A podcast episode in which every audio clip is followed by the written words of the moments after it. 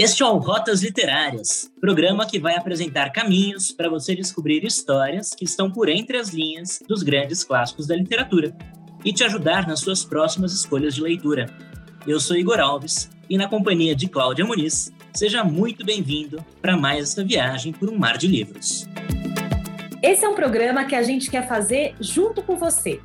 Fique atento em nossas publicações no Instagram no arroba Rádio TV FAAP, para deixar suas perguntas, comentários e sugestões de livros para a gente escutar aqui.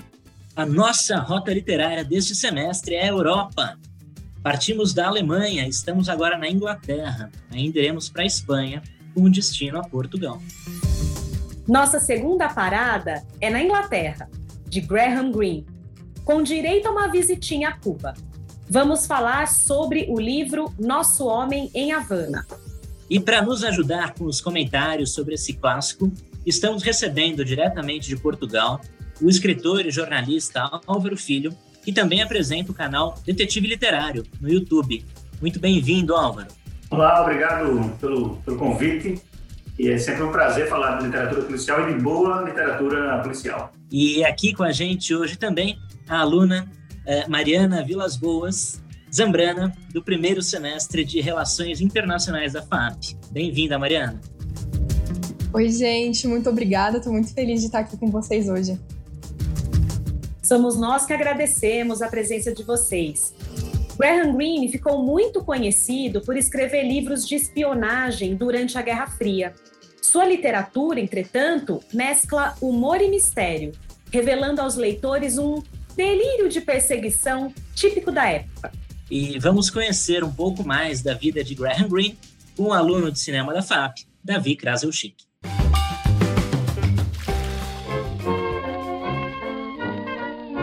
Nascido na Inglaterra em 2 de outubro de 1904, Graham Greene foi um dos autores mais importantes do século XX, responsável por tramas empolgantes que repercutiram até nas grandes telas de cinema.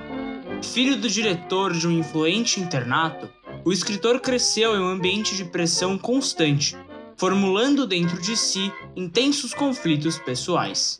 Jornalista do The Times durante alguns anos, desenvolveu diversas habilidades de escrita para estrear na literatura em 1930, quando lançou uma assinatura marcada por características como incorporação de episódios históricos como norte de suas narrativas, exploração de diversos gêneros, misturando o romance e o suspense, construção de figuras complexas, criando protagonistas elaborados e divididos por questões morais, condução de interessantes questionamentos sobre o cristianismo, desafiando códigos e bases impostas sobre o homem. Reconhecido pela extrema fluidez de suas histórias, Graham Greene desenvolveu temas relevantes e sempre aliados a aventuras carismáticas. Responsável por livros e roteiros cinematográficos, o autor atingiu diferentes meios artísticos e se consolidou como uma das principais influências das tramas de mistério. Vindo de um passado turbulento, Greene conseguiu assim direcionar suas angústias para produzir interessantes reflexões sobre a moralidade humana que jamais perderam o entretenimento no processo. Esse foi um pequeno resumo da vida e da obra do Graham Greene, apresentado por Davi Krasuchik, aluno de cinema da FAAP. E agora a gente vai começar a nossa conversa sobre o livro Nosso Homem em Havana, e a primeira pergunta que eu gostaria de fazer para o Álvaro é: Álvaro, como você pode me definir Jim Wormold? Bem, é, o, o, livro é interessante porque, para falar do personagem, né, do, do, do nosso homem Havana, aqui em Portugal eles tiveram um certo pudor, o título é O Nosso Agente em Havana, não sei o que foi que, que houve nessa, nessa, nessa, nessa tradução, é preciso entender um pouco, ah, como foi dito aí, é o percurso do Green. Né? Ele fez é, o que se chama de romance de espionagem, que é um dos caminhos da literatura policial, mas ele nunca levou a sério esse gênero. É diferente, por exemplo, da, das aventuras do, do 007, né? Que, enfim, se leva no cinema nem tanto, né? Mas que se fazia sério, né? E ele, eu não sei se por causa dessa personalidade do Green, meio é, ele era alcoólico, né? Meio um cara também é, debochado em algumas, em algumas, em algumas é, na, na, forma como da, de viver também.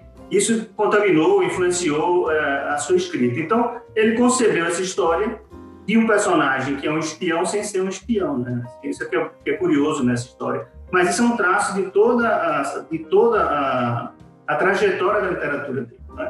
Desse jogo de erros. Eu não falo nem do Terceiro Homem, que foi por onde eu entrei na obra do Garden Green, pelo guião, né? Que é um, um, livro que tem um certo delírio ali, é, de duvidar um pouco da realidade. Mas se você for ver toda essa obra com o cônsul, horário, ou o fator humano, sempre a, o serviço de espionagem britânico, que sempre se leva muito a sério, é, tem esse, esse, esse, tem que lidar com essa com, esse, com isso que ele chamou muito bem, o próprio Green chamou muito bem do fator humano. E o personagem do nosso homem Havana é um personagem humano. Ele tem é, preocupações muito. Ele não quer salvar o mundo. Ele quer salvar a filha dele, tá, no processo de adolescência, numa cultura macho, né? Enfim, que as pessoas já estão muito de olho na, na, na, na filha dele, que vai completar 18 anos, quer salvar a si mesmo, não tem é, grandes, é, grandes é, habilidades econômicas, é um comerciante, que por, um mal entendido, uma contenção de despesas né, na, do sistema secreto inglês, calhou de, de, é, de, de é, promovê-lo né, determinado a espião sem ter um mínimo de habilidades. Então, é um personagem que, que traduz um pouco essa trajetória do, do, do jogo de erros do Garden Green. Ou seja, no cônsul, no, no, cônsul honorário, o cônsul é, que é sequestrado não é o cônsul, né? é, outra, é outra pessoa. É, é, houve uma falha ali na informação e os caras têm que lidar com isso porque ninguém quer pagar um resgate pelo cônsul que não existia. É? No fator humano, o espião, é, sem querer fazer um spoiler, é, é, tem uma desconfiança sobre se ele é um espião duplo ou não. Né? Enfim, é uma, uma literatura muito de espionagem muito específica, porque ela não se leva a sério. Isso, para mim, que eu acho que é formidável mesmo. Porque, é, para mim, isso deve se aproximar um pouco mais da realidade do que é o serviço secreto de espionagem, do que, do que o que a gente vê em outros, em outros tipos de, de, de, de, é, literatura que tem uma pretensão muito grande. Então, é um, um personagem demasiadamente humano. Isso é que é interessante dele. E ele é, enfim, a, a, acha algumas alternativas para poder continuar exercendo esse papel continuar ganhando essa, essa grana que ele queria e tentar resolver a grande missão dele, que é tirar a filha do, é, de Havana, no Havana ainda, e aí tem especialista em relações internacionais, no Havana que ainda é, ia chegar ali na, na, na, na Revolução. Né? O livro foi escrito antes da, da, da Revolução e essa Havana que está caminhando para esse tipo de, é, de conclusão.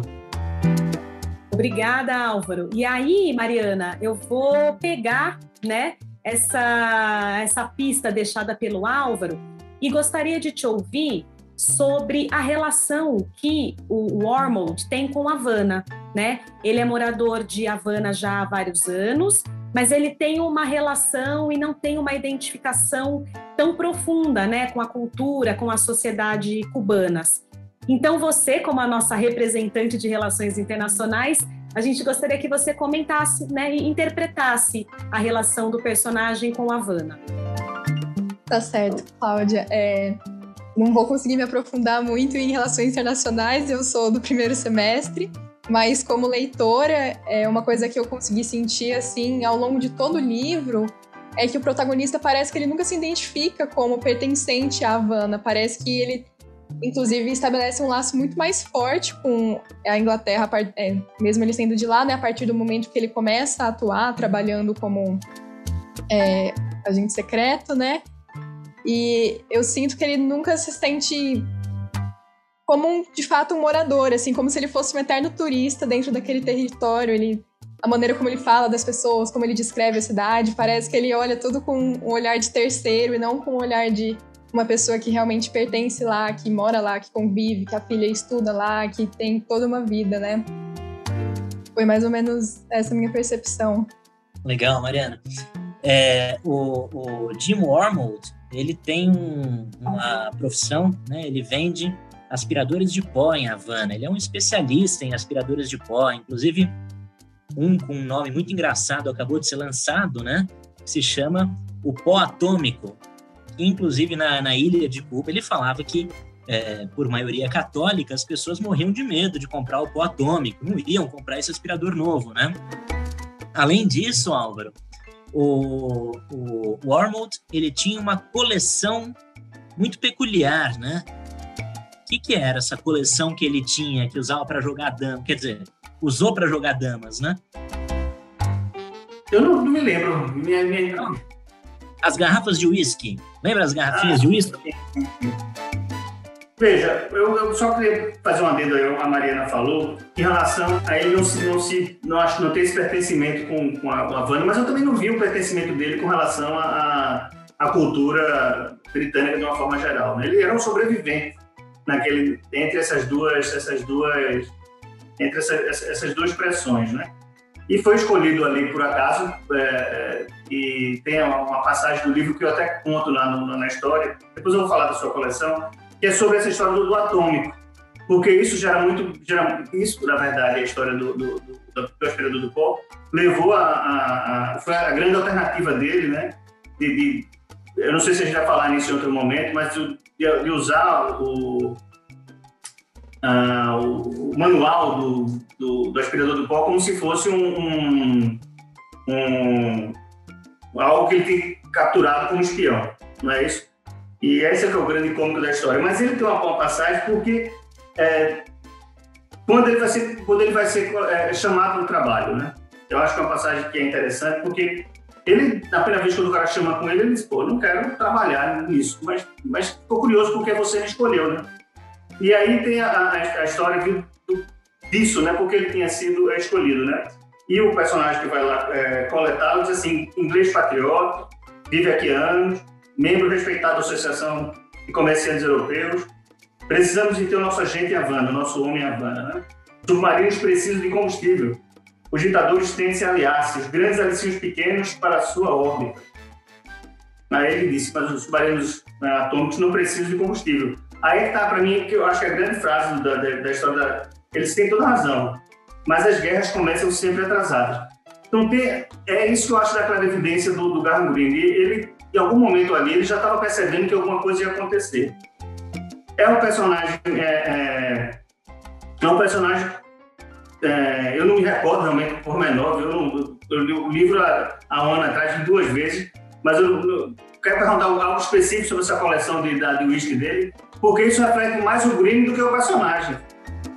Isso reflete mais o Green do que o personagem, que sempre os personagens dele têm um, um pezinho ali na, no, eu não vou falar alcoolismo, porque tem uma, uma, uma tem uma coisa é, pesada no termo, mas eles são meio, meio aqueles bonachões alcoólicos, meio bonachões, então ali vivendo nesse, nesse, nessa, nessa, com esse climão ali. Mas tem uma coisa específica sobre a garrafa lá do uísque dos jogos? Porque é um melhor para mim que passou que eu não, não, não entendo, mas se você quiser fazer uma pergunta mais direta, eu chego lá. Não, não, Álvaro, era realmente só para a gente trazer essa referência que você trouxe do próprio escritor, né, do Graham Greene e dos seus personagens que sempre, é, de alguma forma, estão ligados é, com o álcool, né? É, e eu acho que a gente ainda é, imaginando e abordando o aspecto e o fator humano que o Álvaro menciona muito bem, Mariana, eu queria que você comentasse a amizade que o Wormold tem com o Dr. Hasselbacher que é a principal companhia que ele tem em Havana desde que ele chegou à cidade há 15 anos atrás, né, na, na história. Então, o que você tem a dizer sobre essa amizade? E se você também quiser complementar, você comentar um pouquinho sobre a relação com a Millie, que é a filha dele. É, então, sobre essa amizade dele com o doutor, é, eu acho muito interessante, já que é, comparando um pouco com a outra pergunta que você me fez, que o doutor, ele não é cubano também, né? Ele é alemão, se eu não me engano, acho que essa é a descendência dele. E ainda assim, a relação dos dois eu também senti muita distância, apesar de ser o amigo mais longo que ele tem em Havana, né? O que só reforça para mim o, essa questão dele não ter tanta familiaridade com o país e com o local. E linkando um pouco com a Millie, né, a filha dele, eu senti tanto o Doutor quanto a Millie, dois personagens muito interessantes na obra. Eu até senti um pouco de falta de adentrar um pouco mais neles, conhecer. Eu senti, assim, uma curiosidade.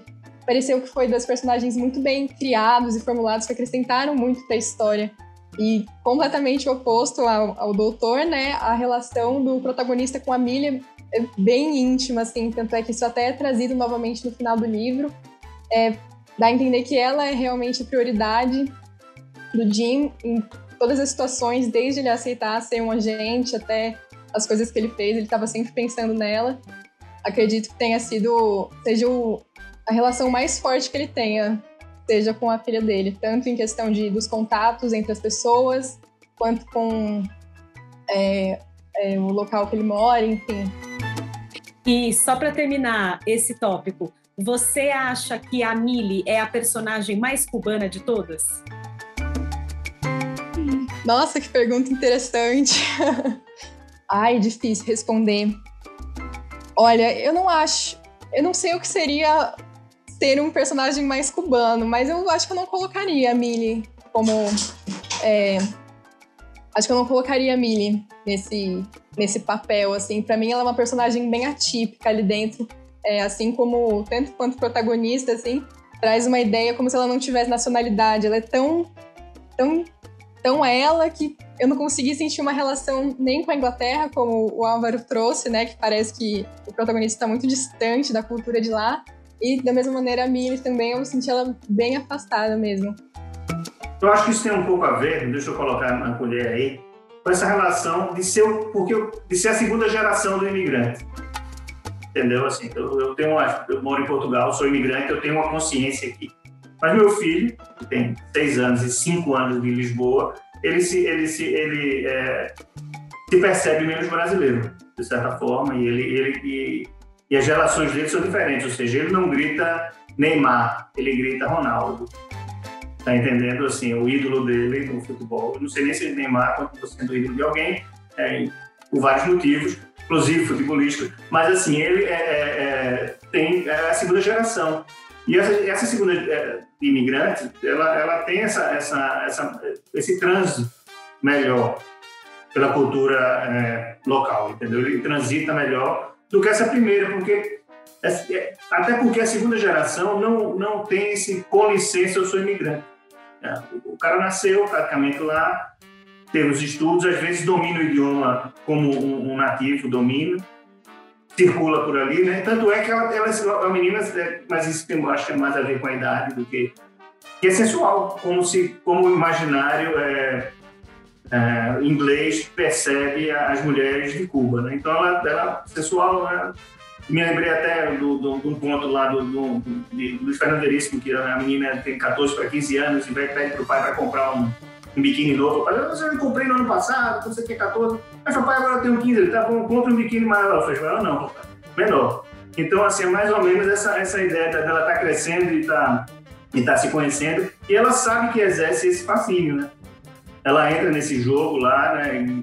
Porque eu acho que tem muito mais a ver com a idade do que com a, com a, com a característica, né? De, de, se perceber, de ter. E o, o pai fica aflito é, que mostra o machismo ali da, da relação do, do, pai também, né? Ou seja, e uma certa, uma certa preocupação, é um zelo, mas é um machismo, porque na verdade é assim que, que, que as coisas iam acontecer, inclusive na Inglaterra, talvez um pouco mais lento, mas ia acontecer em qualquer outro lugar. Então, ela não acha também uma meio cubana, assim, não, mas ela, ela transita bem e, e é, melhor do que ele, né?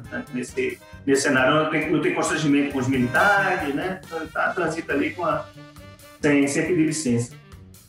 E ela tem um pretendente na ilha, né? Que é o Capitão Segura, né? Álvaro, aproveitando que a gente está falando dessas relações do personagem principal com outros personagens, é, como você enxerga essa figura do Capitão Segura, sendo aí um comandante policial é, em Havana, pelo visto uma figura influente na polícia cubana. É, ele, ele, é bem estereotipado, né? Assim, de certa forma, ele é, tem uma, uma relação de respeito com, com, com esses é, migrantes é, europeus, né? Com, né? Ele transita ali com a série, mas sabe também se impor e sabe dar os seus recados, né?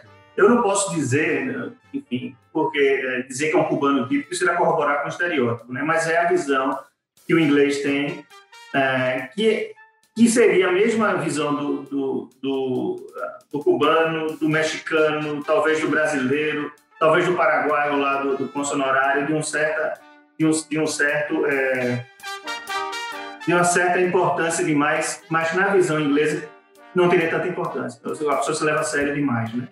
Mas ele é um personagem que cumpre o papel ali na trama, como o alemão também é, é, cumpre, né? Porque é um é bom de lembrar que existe uma guerra fria ali e, e a Alemanha ninguém sabe que Alemanha era essa que, que era ou era aliada ou não era aliada do, dos ingleses, né? E o alemão é um bêbado também lá, enfim, mas ninguém sabe se isso faz parte também do, do disfarce do disfarce dele na história, né? Mas ele está lá eternamente com o, a taça com o seu né, o daiquiri e o seu guarda-sol em cima, tá enquanto o outro, o, o agente está tomando Coca-Cola às vezes, tá? Enfim. Mas esses estereótipos, jogos estereótipos, eles, é, é, novamente dizem mais sobre o autor.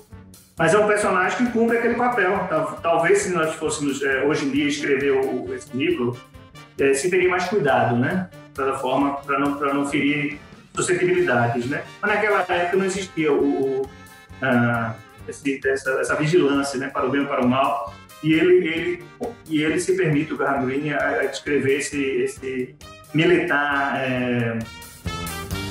bem, eu não quero falar nisso, né? Mas que a gente conhece também bem e na, né? na, história de Cuba não passou e parece que nossa história também demora um pouco a passar esse tipo aí meio, meio, meio demodê, né, anacrônico, mas que era por aí, né? É, cheio de medalha e muita medalha e pouco caráter, né? Mas ele está lá cumprindo esse papel. Que ótimo. É, vou passar a bola para Mariana. É, é, importante a gente contextualizar é, essa obra, né? Ela foi publicada pela primeira vez em 1958. É, então, no momento em que a Guerra Fria estava acontecendo, né, ela já, já fazia mais de uma década em que ela estava, né, que ela estava acontecendo. E, e Mariana, você considera que é uma obra que retrata o contexto da Guerra Fria? De que forma? É, de que forma os acontecimentos dessa trama é, representam ou ilustram a dinâmica geopolítica, né, da, da Guerra Fria? É, tratando aí do contexto histórico do livro, né? É, eu acho muito interessante até comentar com vocês que eu tenho o costume de não prestar atenção nisso quando eu estou lendo um livro. Então, eu, eu não sei nada do autor, eu não sei nada quando foi publicado, eu vou, eu mergulho no livro e vou depois entendendo, né? Então, assim que eu finalizei o livro, que eu fui atrás para entender um pouco mais, eu vi dessa questão da Guerra Fria, e aí eu consegui começar a entender o livro um pouco melhor e para mim, a maneira como o autor dialoga com esse contexto histórico é parece com um pouco de ironia, assim, tratando. É, deixa eu ver como que eu posso colocar. É, a Guerra Fria ela não foi uma guerra palpável, digamos assim, né? Não houveram conflitos de fato, de, enfim, guerras e um contato aí, né? Então parecia que acontecia tudo nas escondidas, da mesma forma que no livro. Parece que o livro encaixou bem nessa situação, assim, na minha visão de tá acontecendo, mas não sabe como tá acontecendo também, aí manda informação para cá, vai para lá, e aí atua todo é, num plano implícito, né? E para mim o livro ele trouxe isso de uma maneira muito bem humorada e irônica, trazendo várias várias situações de nossa, e se tiver acontecendo coisas desse tipo, de, de é, se tivessem acontecido coisas desse tipo na época, né? E aí ele traz essa questão à tona, eu achei muito interessante. Essa, essa história da, da, da, importância, às vezes, da, da literatura policial, que eu considero a literatura de espionagem, de tratar desses temas, né? assim mesmo. Você pode ler o livro como uma aventura, ou seja, tem ali início, meio e fim. Será que ele vai levar um tiro? Será que ele vai conseguir fazer a história dele? Né? Mas não é, tecnicamente, um livro policial é, porque nós sabemos que ali não tem nenhum tipo de é, técnica de espionagem. Né? Tem uma pessoa soluça que eu acho que é do lado do soviético que diz, mas isso aí parece um, um aspirador de pó. Aí, não, não, sabe o que está falando, eles não vão... É, é, não vão... É, isso pode ser uma grande arma, né? A escolha do, do aspirador atômico não é à toa, né? Nesse, nesse contexto, né? Eu queria me lembrar o nome do outro inspirador, que era o mais popular, que ele sempre quer vender o atômico e ninguém quer comprar. Todo mundo só pergunta pelo modelo, pelo modelo anterior. Mas veja bem, ele usa a, o fato dele vender o aspirador de pó para retirar o lixo né, das embaixadas. Tal. Quando ele vai mostrar lá, né, ele tem essa, essa sacada de fazer uma espionagem ali, é, porque ele aspira, né, então ele, ele consegue virar depois o, o papel para tentar achar algum tipo de. de, de na, na, na, infância de uma, uma, do que seria uma espionagem. Né? Isso é, é é tratar esse assunto, mas eu acho que isso, viu, Mariana? Eu acho que isso eu, é, é proposital, entendeu? Porque se ele fosse escrever uma história para contar da Guerra Fria, talvez o pessoal pô, quero lá saber da Guerra Fria, tá entendendo? Mas como ele estava contando lá uma, uma, história que a Guerra Fria perpassa, né? O que eu acho, e repito aqui, é clara evidência dele, porque ele escreveu o livro um ano antes da, da Revolução Cubana, né? Ou seja, é, o livro é, é, antecipou alguma coisa, né? Isso eu acho que isso é que é, que é foi interessante ali na, na, na, na, como ele trabalhou. Mas a gente não vê esse, esse isso da revolução aqui. Eu, eu, não percebi isso, assim, esse, essa atmosfera de que isso ia chegar, é, culminar esse fato, né? Entendeu? Mas a Guerra Fria está ali, ridícula, como ela sempre foi, né? Essa, essa, essa tentativa de, de, de fazer uma guerra sem, é, sem, sem ser guerra, né? É, então, foi ridículo do mesmo jeito. A Segunda Guerra Mundial deixou um trauma gigantesco na humanidade pela quantidade de vítimas, né?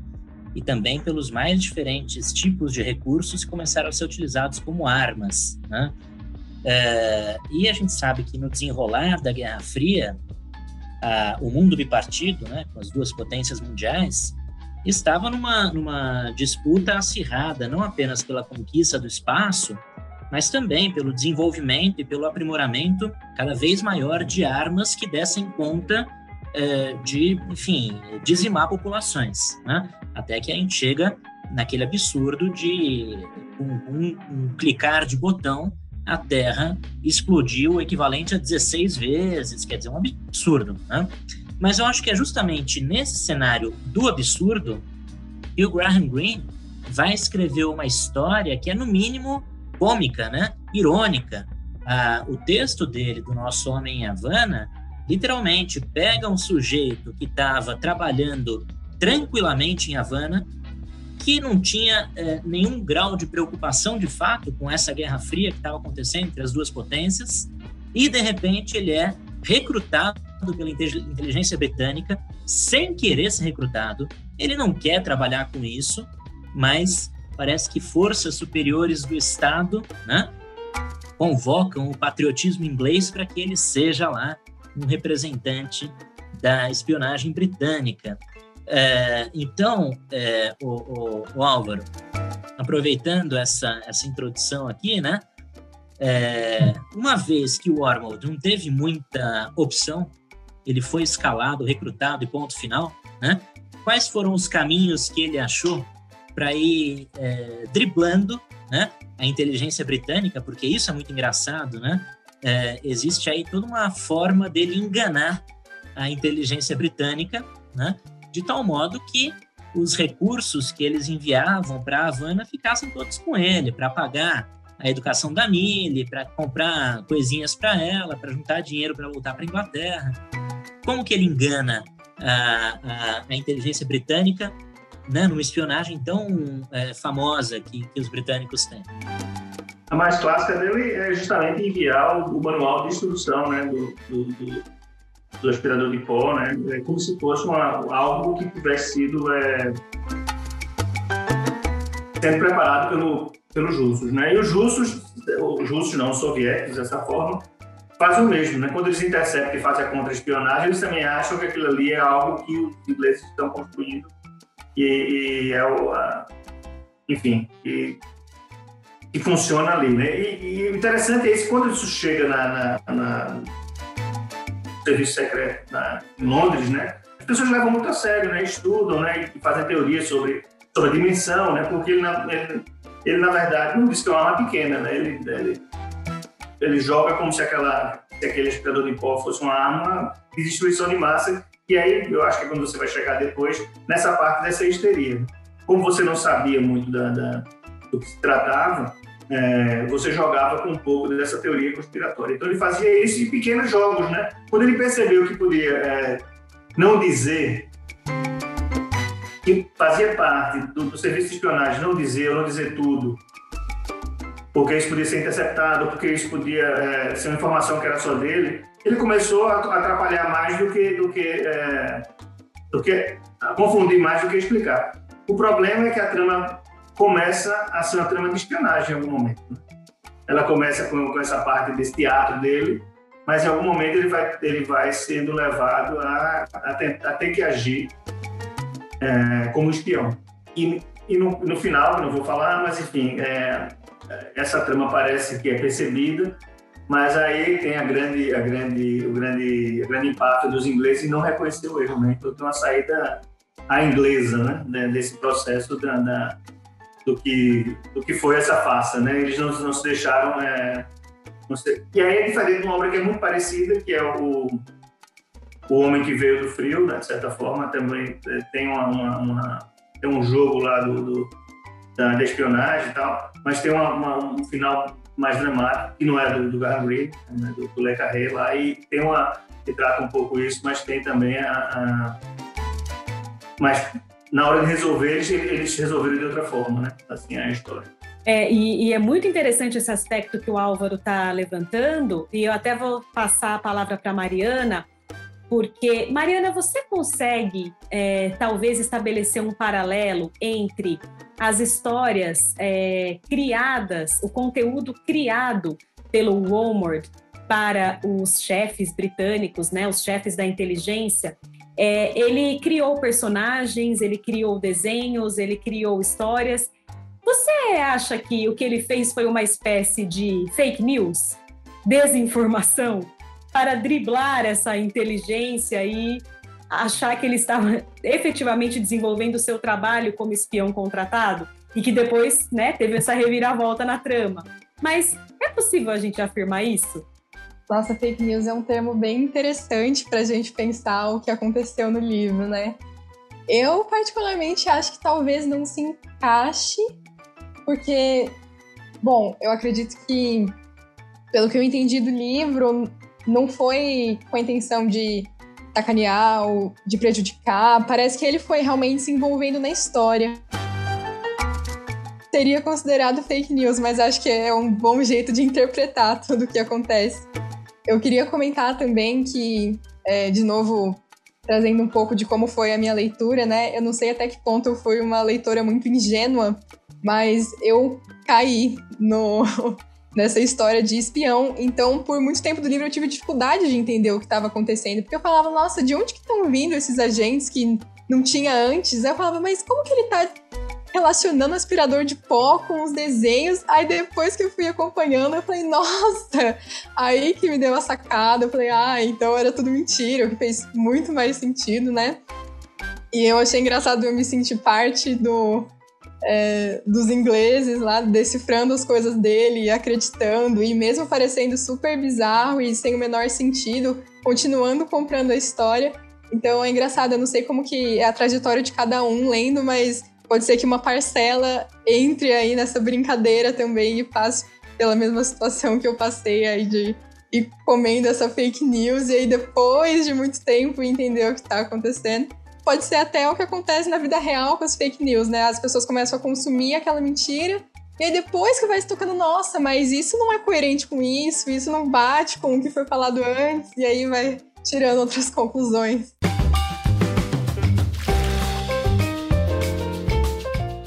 Mariana, eu queria puxar mais uma pergunta para você. É, tem uma outra autora, essa cubana, é, chamada Zoé é, Valdez, e ela escreveu um livro chamado O Nada Cotidiano. Nesse livro ela fala sobre é, uma Cuba né, já socialista, mas que parece que parou no tempo, onde as coisas realmente não acontecem, né? E, e aí eu, eu queria relacionar essa, esse nada cotidiano um pouco com a América Latina como um todo, né? Nós sabemos que durante a Guerra Fria, boa parte da América Latina passou por seus golpes e revoluções, mas eram coisas muito mais locais do que globais, né? Uh, o que acontecia globalmente era a, a, Guerra Fria e que envolvia os grandes atores, né? Da, aí das relações internacionais, né? Então, é, o que, que você acha, Mariana? Você acha que o, o, o Ormond, embora sendo inglês, vivendo em Cuba, ele se sentia no epicentro ou na periferia das discussões, das grandes discussões do mundo da época? Nossa, essa é uma pergunta bem complexa, né? É, queria dizer que eu gostei da indicação da autora, depois eu vou ir atrás também. É, pensando na perspectiva do protagonista, eu não acho que ele tinha a dimensão global do que estava acontecendo, sabe? Eu acho que ele estava tão inserido naquele cotidiano dele, na, nas coisas que ele fazia, naquela mesma rotina. Eu não consigo imaginar ele tendo a, a dimensão do que ele estava fazendo parte e do que acontecia em volta dele, sabe? Então, provavelmente, é, partindo dessa ideia, acho que ele se sentia no epicentro relacionado com a Inglaterra, mas nem no, no livro eu não lembro de deles mencionarem outros países em questão, se mencionaram foi pouquíssimas vezes, e como a gente está sempre acompanhando o protagonista, o narrador ele tá em contato com a linha de pensamento dele, né? Acho que ele se sentia bem no epicentro assim da situação. Acho que também se ele não se sentisse assim, ele não ia ter dobrado esforços para fazer tudo que ele fez e virar tudo que virou. Então, provavelmente ele estava nessa posição. Muito legal. Gente, a conversa foi ótima. É, a contribuição de cada um de vocês foi muito boa para que os nossos espectadores se aproximem dessa obra e conheçam mais é, a literatura, né? E as obras do Graham Greene. E eu só queria dizer para Mariana que acho que a gente não pode dizer que você foi ingênua lendo é, essa, essa história e se deparando lá na frente, poxa, mas nossa, ele construiu, ele inventou é, toda, toda essa ficção, né? Isso também aconteceu comigo. E eu acho que isso mostra a genialidade do Graham Greene enquanto escritor, né, enquanto literato, assim, porque acho que isso deve ter acontecido com muitas leitoras e muitos leitores, né? E aí acho que a, a, forma como ele escreve, como a narrativa foi criada, eu acho que é uma das é uma das respostas, né, da, da escrita dele, que eu, eu acho ele um autor incrível. E antes de terminar o, o programa, é, a gente, eu e o Igor, a gente sempre convida é, os nossos é, participantes a indicar é, uma outra obra, pode ser da literatura, ou pode ser um produto audiovisual, uma série, um filme, ou uma música, é, que vocês tenham se recordado ao fazer a leitura dessa obra, né, do nosso do Homem em Havana, ou que vocês ou que se passe no mesmo contexto ou que ilustre é, episódios semelhantes, né? Então, se vocês puderem indicar para os nossos espectadores uma uma outra obra, vou passar para o Álvaro primeiro. Bom, eu falei do João Le Carré, é, que tem junto com o Graham Greene uma essa visão crítica do serviço secreto. Ele não é enfim, tão cômico e tão debochado como seria o Graham Greene no processo, né?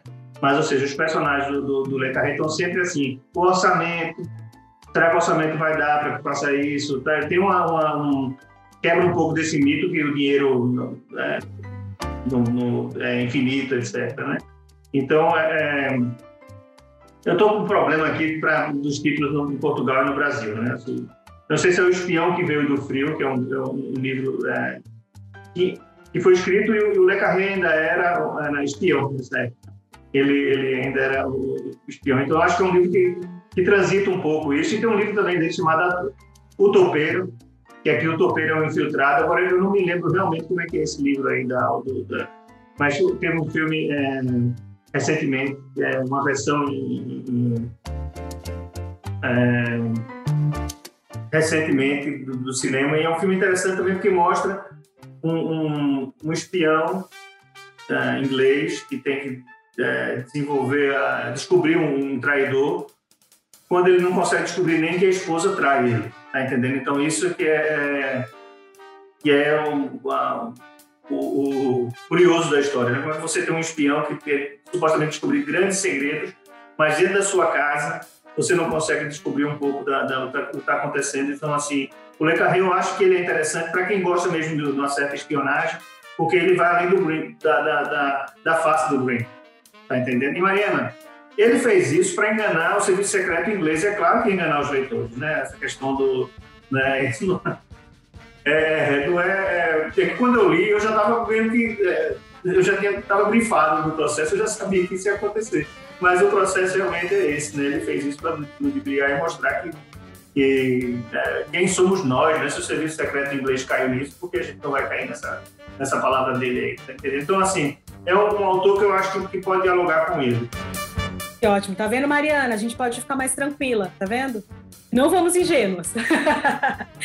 e você, você tem indicações de alguma obra para passar para os nossos espectadores? Sim, eu tenho duas que eu pensei aqui. É a primeira é o filme do nosso homem Havana. Eu vi que tem no YouTube. Eu não cheguei a assistir ainda, mas eu vi que tem. Eu pretendo assistir agora com esse outro olhar de quem já entende o que acontece na obra, enfim. Mas leiam o livro antes, depois vejam o filme. e a segunda indicação é, é um pouco diria, aleatória, assim, eu não tenho muito conhecimento em livros de espionagem ou é, relacionados a, ah, enfim, de temas policiais, investigação, enfim. Mas pensando nessa questão do, do protagonista e te conduzindo a você acreditar em alguma coisa, um dos meus livros favoritos é Crime e Castigo, do Dostoiévski. E eu, assim, eu sou apaixonada na obra, mas se você não tem um... você não tira o zoom, assim, e você para pra pensar que o protagonista, ele realmente tem algum problema, você começa a acreditar nas coisas que ele tá falando no sentido de você vai comprando aquela história dele como se ele tivesse razão nas coisas que ele fez. E foi um pouco disso que eu passei também quando eu tava lendo o livro, que eu tinha que olhar sempre com um olhar crítico, falando, não, mas vamos relembrar tudo o que aconteceu, assim, pegar um olhar crítico de leitor mesmo. É, não, não tem praticamente nada a ver com o nosso Homem Havana, mas é outra literatura aí que te conduz a enfim, é o que o protagonista quer que você acredite. Igor, e você? Tem alguma indicação? Eu tenho, Claudinha, eu tenho sim. É, também são duas indicações. A primeira delas é um outro livro é, de um escritor cubano bastante conhecido chamado Pedro Juan Gutierrez. E, e, o autor escreveu um livro em homenagem ao Graham Greene, em homenagem ao nosso homem em Havana, que se chama O Nosso GG, em Havana. E é uma história em que ele conta o próprio Graham Greene como um detetive que vai atuar em Cuba. Né? Então é uma, uma história muito bacana. É, vale a pena quem, quem tiver interesse em, em ver como que o personagem Graham Greene agora se coloca dentro do, do livro do Pedro Gutierrez. E a outra indicação é, é uma indicação que me lembrou muito enquanto eu, eu lia O Nosso Homem em Havana, que é aquela série é, americana de comédia lá de 1965, que é o Agente 86. É, eu acho que é. Eu, eu, falo especificamente do Agente 86 porque é aquele personagem cheio de trapalhadas que também às vezes vai descobrindo coisas quase que por acaso, né? Então é um personagem que para mim, pelo menos, se assemelha um pouco com as aventuras aí do senhor Wormwood. E você, Claudinha? Olha, na verdade, eu vou mencionar uma indicação que o Álvaro já fez para a gente aqui no programa, mas a gente é importante a gente reforçar, eu acho, que é o filme O Terceiro Homem. É, o, esse filme foi dirigido pelo Carol Reed, mas o roteiro foi escrito pelo Graham Greene. Então, o nosso representante inglês do Rotas Literárias escreveu o roteiro desse filme. Esse filme foi lançado em 49 e ele teve um grande sucesso de, de, bilheteria. Ele teve quatro indicações ao Oscar. Ele ganhou inclusive Oscar de melhor fotografia e teve no seu elenco o Orson Welles, né, fazendo uma atuação impecável. Então a minha indicação é o Terceiro Homem. Legal. É, pessoal, estamos encerrando o programa, então eu, eu em nome da nossa equipe aqui, gostaria muito de agradecer é, o escritor e jornalista Álvaro Filho. Inclusive, Álvaro, aproveitando que você é escritor, é, fala um pouquinho das suas obras para gente, deixa o título para gente aqui. Bom, eu tenho, eu tenho cinco livros publicados, dois deles são policiais, né? Um deles chama Curso de Escrita de Romance, o nome é meio estranho, né? De Escrita de Romance nível 2, ele foi sempre finalista do, uh, do Oceanos em 2018, e é uma história policial que é, remete aí, que é feito por um, candidato a escritor. E o último dele foi publicado aqui em Portugal, chamado Alojamento Letal, que é uma coisa, é um título que talvez não faça muito sentido ao, ao brasileiro, porque é, brinca com a história do alojamento local, que é o, o Airbnb aqui da. E conta também a história de um serial killer que matava os velhinhos para liberar o, os espaços para o Airbnb. E, enfim, tem uma. uma... E, a, e, aí eu vou dizer que eu não bebo tanto quanto o Carl Green, mas bebo no, no estilo dele de falar, de, de, de achar que, que é, a gente pode, através de uma literatura cômica, é, tocar em assuntos sérios. Eu acho que é a melhor forma, viu? Se a gente tentar ser muito pretencioso e sério, talvez a gente deixe o leitor fugir. E convidar todos a continuar assistindo o, o, canal do Detetive Literário no Facebook, no YouTube. É, eu estou aqui fantasiado de detetive literário hoje. É minha, meu espião aqui, o nosso homem em Lisboa, mas estou fazendo aqui esse, esse, o papel lá e, e sempre com essa pegada de, de tentar ver os romances policiais um caráter que seja é, sociológico seria muito pretensão minha, mas tem uma, uma diálogo com outras estruturas sociais. Legal, Álvaro. Obrigado pela participação, viu? Obrigado, prazer. E também agradecer a nossa querida aluna Mariana Zambrana, do curso de Relações Internacionais. Muito obrigado por participar com a gente hoje, viu, Mariana? Ai, muito obrigada, Igor. O prazer foi meu. Eu fiquei muito feliz com o convite e foi muito gostoso a nossa conversa aqui. Espero que todo mundo que esteja assistindo goste bastante também. Legal, vamos conversar mais vezes. Muito obrigada, Álvaro e Mariana.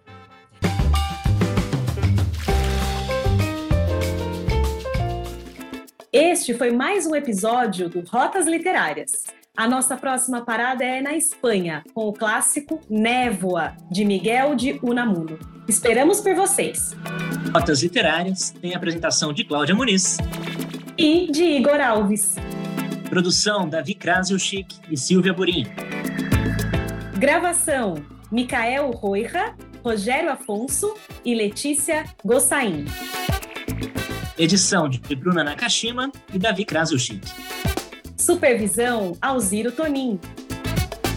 A gente se despede por aqui. Este é o Rotas Literárias, um livro, muitas viagens. Tchau, pessoal. Tchau, até o próximo episódio.